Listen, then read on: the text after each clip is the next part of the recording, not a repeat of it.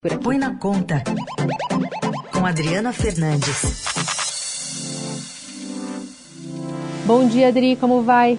Bom dia, Carol. Bom dia, ouvintes, nessa segunda-feira. Adri, queríamos te ouvir sobre como é, há uma militância bastante aguerrida quando se fala dos órgãos de controle, né, especialmente de gasto de dinheiro público, para onde vai, é, detalhamento para quem envia.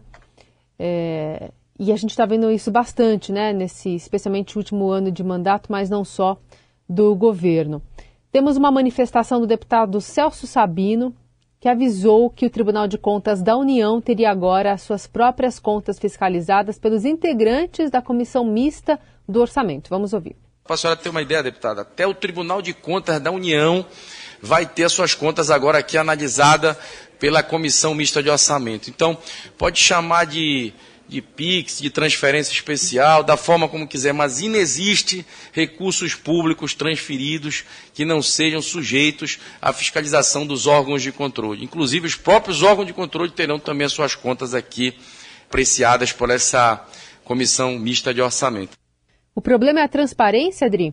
O problema é que os parlamentares eles não querem a transparência, né? O que está em jogo é justamente isso.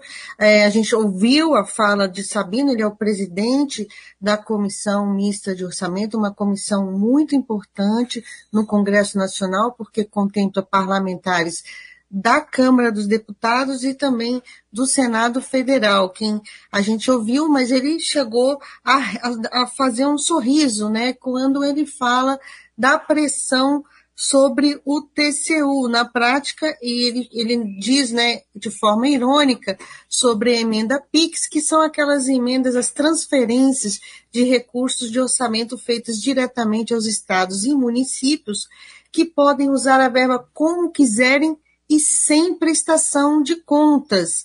Esse tipo de emenda tem abastecido casos como dos cachês altíssimos pago por cidades muito pobres para os cantores sertanejos.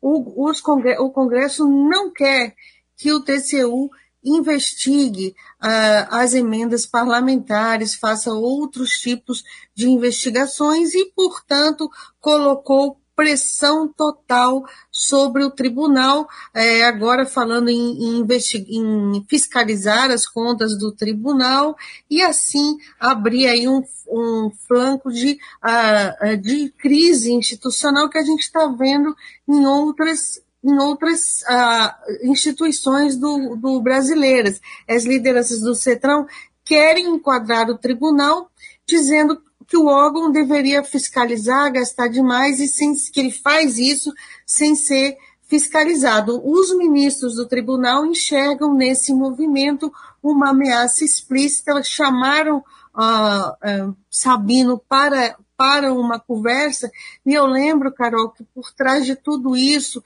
tem um processo de descrédito dos órgãos fiscalizadores, ele avança em Brasília e vai, o que a gente está vendo aí, é, nesse caso, é, é, é lá na Amazônia, com a, é, ali o que faltou, então, o que falta é uma fiscalização, uma, um, um, processo de descrédito da FUNAI, do IBAMA, do ICMBio, do trabalho dessas instituições, e isso avança, vai avançando em outras áreas. Por isso, esse assunto é muito importante e ele abriu aí uma crise. Sabino vai conversar ainda hoje com ministros do Tribunal de Contas da União. E lembro, Carol, que teve os. O, encaminharam ao TCU uma recomendação, um documento recomendando que ele se abstenha de expedir medidas que suspendam atos, procedimentos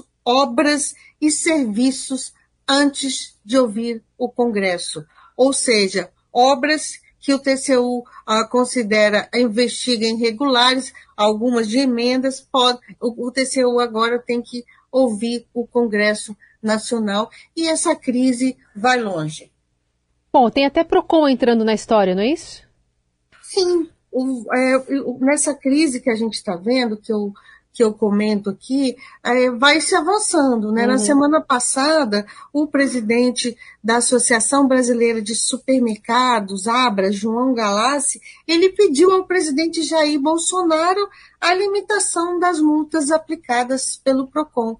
E a gente, eu lembro aqui que desde o início, né, antes mesmo ah, do presidente Jair Bolsonaro ser é, ser empossado né, como presidente da República, já havia uma discussão, ele reclamava muito das multas uh, do, do ICMBio, do IBAMA, ele mesmo uh, recebeu uma multa, o funcionário que deu a multa quando ele assumiu, perdeu o cargo, e a gente está vendo que todo mundo sentindo uh, espaço para ir contra esses órgãos de controle, como é o caso aí, uh, o pedido né, do presidente da Abras uh, para limitar a ação do PROCON, que você aqui no rádio sabe que tem um papel muito importante, ele, fundamental na defesa dos direitos dos consumidores, que somos nós, a população brasileira. É isso. Quem escrutina né, o dinheiro público agora está sendo caçado aí pelo Centrão, como bem a, analisa a Adriana Fernandes. Sim, Carol. Eu, eu, eu queria colocar um ponto aqui uhum. que uh, isso não quer dizer que os órgãos fiscalizadores possam ser aperfeiçoados, melhorados, claro. mas não pode haver essa demonização Sim. da fiscalização. Ela é importante, porque eu, eu cito aqui um exemplo, quando um edifício cai por falta de fiscalização da obra, uhum. é, a culpa cai depois, a culpa é, vai ser dos órgãos fiscalizadores. Por isso é importante reforçar esses, esse, esse processo todo. É isso. Quando cai um avião, por exemplo, a gente vai ver se o registro está ok na ANAC, por exemplo, né? É a primeira, é a primeira, primeira providência, é. né, da, da, dos investigadores e também da imprensa. É isso.